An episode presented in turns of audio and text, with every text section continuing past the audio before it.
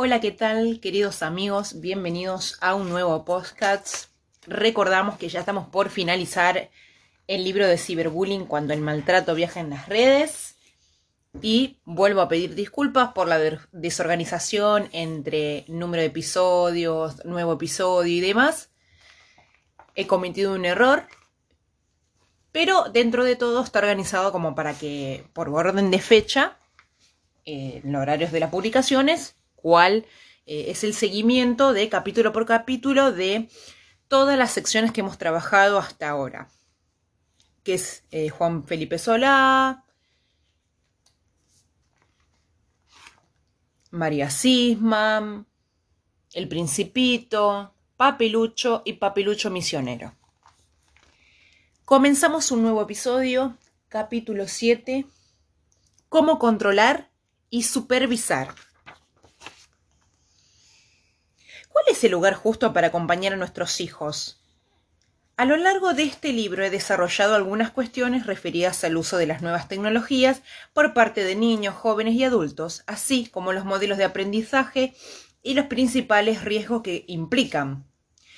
Me he detenido en la descripción de los modos de relación, conflictos y abusos. Llegó entonces el momento de pensar en qué lugar nos ubicamos nosotros, los migrantes digitales, para poder cuidar a los pequeños nativos que parecen no tener conciencia del mundo gigante que se despliega ante sus ojos cuando se conecta. En qué punto nos situamos para alertarnos sin generarles miedos excesivos y cuánto podemos llegar a controlar en sus actividades en el plano digital.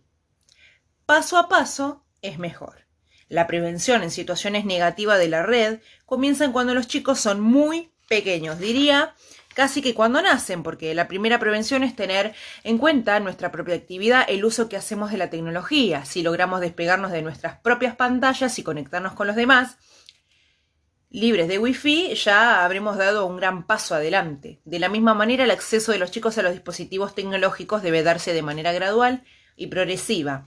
En la actualidad es difícil imaginar una abstinencia total de pantallas, pero cuanto más podamos postergar el inicio de este contacto, más experiencias sensiomotoras tendrán los niños, más tolerancia a la frustración, más desarrollo y más riqueza imaginativa. Es mucho mejor que los chicos conozcan el mundo con sus manos, con su olfato, vista y oído antes que de, verlo en video. Según mi criterio, no debemos ofrecer libremente un celular o una tablet con conexión a Internet a los niños menores de 8 años. Desde ya que cada chico es diferente, no debemos pecar de exagerados, pero esa edad sirve como una referencia aproximada. Si al inicio les proporcionamos materiales elegidos por nosotros, mucho mejor. Pueden ser películas, juegos, actividades en las computadoras sin necesidad de que estén online. Cuando comienzan a conectarse a Internet, eh, los chicos necesitan supervisión y eh, acompañamiento. Sugiero incorporar recursos de cuidado externo, filtros, por ejemplo, pero sepamos que ninguno de ellos podrá reemplazar nuestra presencia. Mostremos siempre interés por las páginas que los chicos visitan. Conozcamos sus ídolos, sus programas favoritos, escuchemos su música. Compartamos esos momentos mientras sea posible. Bueno, y hablando de posible, ¿es posible balancear privacidad y riesgos? El derecho a la privacidad de niños y adolescentes no supone que nos podamos eximir a la enorme responsabilidad de cuidarlos y protegerlos. Cuidar no es sinónimo de vigilar, interesarse no es lo mismo que invadir.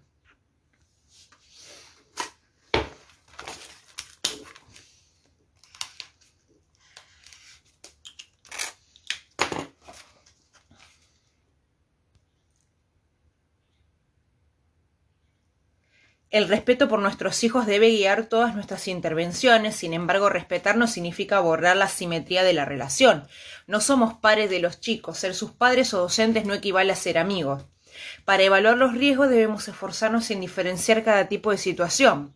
Bullying, cyberbullying, sexting y grooming no son lo mismo. Como ya vimos en las primeras tres situaciones, los protagonistas son menores de edad, mientras que en el grooming interviene un adulto. En este último caso se trata de un delito y como tal debe ser denunciado. Antes de ofrecer un dispositivo electrónico a nuestros hijos debemos conocer sus alcances. Los celulares pueden servir para jugar, pero no son solo un juguete y pueden implicar el acceso a otras cosas. En el mismo sentido, las consolas de juego habilitan, además del juego en sí, el contacto con otras personas, conocidas o no. Tengamos en cuenta que las restricciones de tiempo que podamos implementar son muy relativas. El riesgo y el daño no es proporcional a la duración de contacto con los dispositivos. Se puede pasar mucho tiempo conectado sin generar problemas y por el contrario cualquiera de nosotros, menores incluidos, en 10 minutos de conexión podemos lastimar y lastimar mucho. Hay riesgos que están generados por la herramienta en sí, contacto con desconocidos, acceso a material inapropiado, los gastos excesivos y otros que se crean por la propia irresponsabilidad al elegir los contenidos ofrecidos. A pesar de lo bien configurada que esté mi privacidad, nadie podrá elegir qué contenido subo. Por eso existe una aplicación para evitar que el usuario envíe mensajes en estado de ebriedad. Una forma de cuidar y cuidarnos puede consistir en configurar a conciencia la privacidad de los dispositivos y aplicaciones instalar sistemas de control parental, filtros y programas sofisticados. Esto puede ayudar, pero lo fundamental e imprescindible es trabajar los valores que deben guiar a los chicos y a nosotros con el uso de las herramientas, el respeto por uno mismo, por los otros y por los lugares de pertenencia, ya sea la familia, la escuela o el trabajo. ¿Qué podemos hacer para prevenir? Hemos visto que el ciberbullying consiste en el maltrato intencional que infringe un niño o adolescente a otro par a través del uso de dispositivos electrónicos. Email, mensaje de texto, audio de WhatsApp, videos, comentarios hirientes en las redes, insultos, agravios emitidos de perfiles falsos, fototrucadas, apuntan a exponer y humillar al elegido. Son conductas deliberadas, intencionales, dirigidas a un sujeto en particular, lastiman y ridiculizan y al llegar a muchos usuarios al mismo tiempo, multiplican el dolor de quien lo padece. Muchos chicos y chicas se suman a los agravios para no quedar excluidos, por miedo a ser ellos los próximos elegidos, por no saber bien qué hacer o en algunos casos por encontrar diversión. Para empeorar las cosas detrás de una pantalla no se percibe el daño causado, no se teme la, la sanción social sucede todo tan rápido que se olvida fácilmente y como parecería que es tierra de nadie se cree poder salir indemne sin sufrir consecuencias. Los chicos necesitan nuestra presencia, sin dudas, es difícil encontrar el lugar justo para acompañarlos sin meternos donde no debemos, pero es imprescindible que lo hagamos. Si ellos se ven involucrados en situaciones de ciberbullying, ya sea como quien lo genera, quien lo sufre o quien lo reproduce, es por algo fallo previamente. Algo falló previamente, algo fue omitido, faltó intercambio, comunicación, interés. Nosotros tal vez, por desconocimiento, no estuvimos presentes. En el momento entonces de preguntarnos en qué lugar queremos estar, la palabra supervisar tiene un significado muy amplio, que se refiere a curiosear, guiar, controlar, revisar, vigilar, asesorar, proteger. ¿En qué pensamos cuando pensamos en cuidar? En acceder a una copia de todo el material que nuestros hijos generan, en sentarnos al lado de ellos para conocer sus gustos, preferencias de la web, en perseguir sus actividades sin que ellos lo sepan mirando historiales o siguiéndolos a través de GPS. ¿Somos espías preocupados o padres disponibles? Hago un breve paréntesis, acá me parece menester aclarar. ¿Aclarar? No, pero por ahí reflexionar acerca de, estos, de estas dos frases. Una es, Cuidar no es sinónimo de vigilar, interesarse no es lo mismo que invadir. Y esta última que es, ¿somos espías preocupados o padres disponibles? Claro, porque hay un límite, como en todo. Una cosa es invadir y espiar.